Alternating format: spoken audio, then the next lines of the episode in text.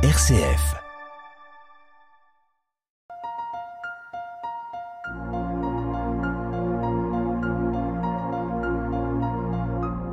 Bonjour à vous qui écoutez RCF Loiret et bienvenue à notre émission Église aux mille visages. Émission écuménique animée chaque semaine par des membres des églises catholiques, évangéliques, orthodoxes et réformées. Aujourd'hui, au micro Dominique Panis, j'ai la joie d'accueillir Madame la pasteur Emmanuelle Sebol, présidente du Conseil national de l'Église protestante unie de France. Bonjour Emmanuel. Bonjour. Et merci d'avoir accepté de participer à notre émission Église aux mille visages à l'occasion de votre passage à Orléans pour la fête de la Réformation. Pour débuter ce premier entretien, pouvez-vous vous présenter, nous décrire rapidement votre, votre parcours de pasteur oui, alors voilà, euh, je suis née euh, dans l'église réformée à l'époque, ça s'appelait l'église réformée de France. J'ai grandi, j'ai fait mon école biblique, mon catéchisme dans cette église et, euh, et j'ai eu, voilà, j'ai reçu un appel intérieur à, à, devenir pasteur. Et je suis entrée en faculté de théologie après le bac et j'ai été ordonnée pasteur en, à l'âge de 24 ans. Voilà, je suis donc pasteur depuis 26 ans maintenant. Et faites le compte. et j'ai été pasteur d'abord dans euh, plusieurs paroisses. Et puis j'ai eu différentes responsabilités euh, en catéchèse, euh, aussi dans la rédaction de, journaux régionaux d'église. De, et puis j'ai été élue en, 2013 présidente d'un conseil régional de la, région Est de l'église au moment où l'Église réformée devenait Église protestante unie. Et en 2017, j'ai été appelée euh, à la présidence du Conseil national. Donc, euh, donc en mai 2017, vous devenez présidente du Conseil national. Alors expliquez-nous ce que représente le, le, Conseil national justement au sein de l'Église protestante. Hmm. Alors le Conseil national est élu par le Synode national. Voilà. Donc en fait, le Synode national est l'organe de direction de l'Église. Il se réunit une fois par an. Il est euh, composé de délégués de chaque région. Il y a neuf régions euh, dans l'Église protestante unie. Euh, ces neuf régions envoient des délégués, membres d'Église hein, ou, pasteurs, mais il y a toujours moins de pasteurs que de délégués d'Église. Euh, j'allais dire laïque, mais les pasteurs étant des laïcs, c'est le terme est impropre pour parler des membres d'Église. On est tous membres d'Église aussi. Donc, euh, ce synode euh, composé des délégués des, des, régions élit un conseil national qui, pendant quatre ans, va appliquer les décisions des synodes, préparer les dossiers pour euh, d'un synode à l'autre, d'une année à l'autre, et euh, conduire les affaires de l'Église pendant cette période-là. orienter les axes. Alors c'est le synode qui oriente. C'est le synode qui oriente et le conseil qui exécute. Voilà. Donc le conseil est vraiment l'exécutant des décisions des synodes. Alors le conseil peut avoir des idées, d'ailleurs on souhaite qu'il en ait pendant, pendant l'année entre deux synodes, mais le, synode national va ensuite euh, dire si ces idées sont bonnes, si euh, il faut continuer dans cette direction-là, ou bien euh, corrige, le, corrige la direction. Et là, justement, fin octobre, vous avez un synode. Absolument, absolument. le synode aurait dû se tenir en mai dernier. Il normalement, il se tient toujours à l'Ascension.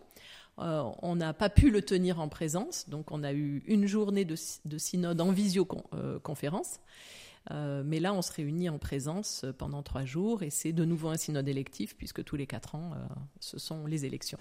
À tous les quatre ans Tous les quatre ans. Et donc le, conseil va être renouvelé là Exactement. On, fonctionne avec des mandats maximum trois mandats d'affilée, donc maximum 12 ans, 12 ans d'affilée de, de mandats.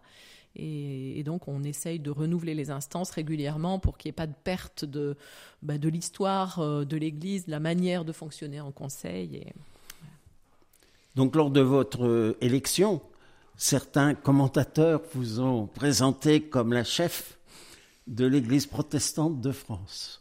Alors, je pense que ce n'est pas ce qualificatif qui correspond à la réalité que Vous n'êtes pas chef Non, je suis pas chef, non. C'est assez impropre parce que, euh, donc, comme je le disais tout à l'heure, le, chef de l'Église, d'abord, c'est le Christ. Voilà. Oui. donc, euh, c'est pas nous. Et, euh, et ensuite, euh, bah, je dirais que ceux qui tiennent le gouvernail, bon, c'est effectivement le synode national, et que vraiment euh, le, le, Conseil a un rôle de, de préparation et d'exécution, et du coup, là où le président ou la présidente du Conseil a un rôle effectivement d'élaboration des dossiers, de suivi des décisions, euh, mais aussi un rôle de représentation, bien sûr, oui. évidemment, et puis un rôle aussi. Euh, euh, ben, je suis aussi l'interlocutrice des pouvoirs publics euh, quand mmh. c'est nécessaire même si la, on a confié cette responsabilité beaucoup à la Fédération protestante, qui regroupe une trentaine d'églises protestantes. N'empêche que, euh, quand il y a certains sujets qui touchent directement l'Église protestante unie, c'est à moi euh, de prendre contact avec euh, les pouvoirs publics. Et puis aussi, je dirais que le, le, ou la présidente a pour souci, moi en tout cas je le porte comme ça, le souci de l'unité de l'Église. au Conseil national, on a une vision d'ensemble des neuf régions, de la manière dont les églises locales ou les paroisses euh, vivent. Euh, on entend les soucis qui remontent euh, des régions, des, des, églises locales. Et, et, voilà, on a, on a ce regard un peu d'ensemble qui doit à la fois tenir l'unité et aussi la solidarité entre les différentes paroisses. Entre les différentes mmh. paroisses. Et puis aussi, peut-être, vous avez aussi peut-être une responsabilité au niveau des contacts avec les autres églises chrétiennes oui, alors ça c'est certain que c'est une part importante euh, de, de, du travail. Euh, alors déjà au sein de la fédération protestante, puisque évidemment euh, une partie de, no de, mon temps est aussi consacrée à, au conseil de la fédération protestante, mais, mais au-delà, euh, je suis aussi membre du conseil des églises chrétiennes. Euh, donc à ce titre-là, j'ai des relations avec les représentants de l'Église catholique, de, des églises orthodoxes, des églises évangéliques.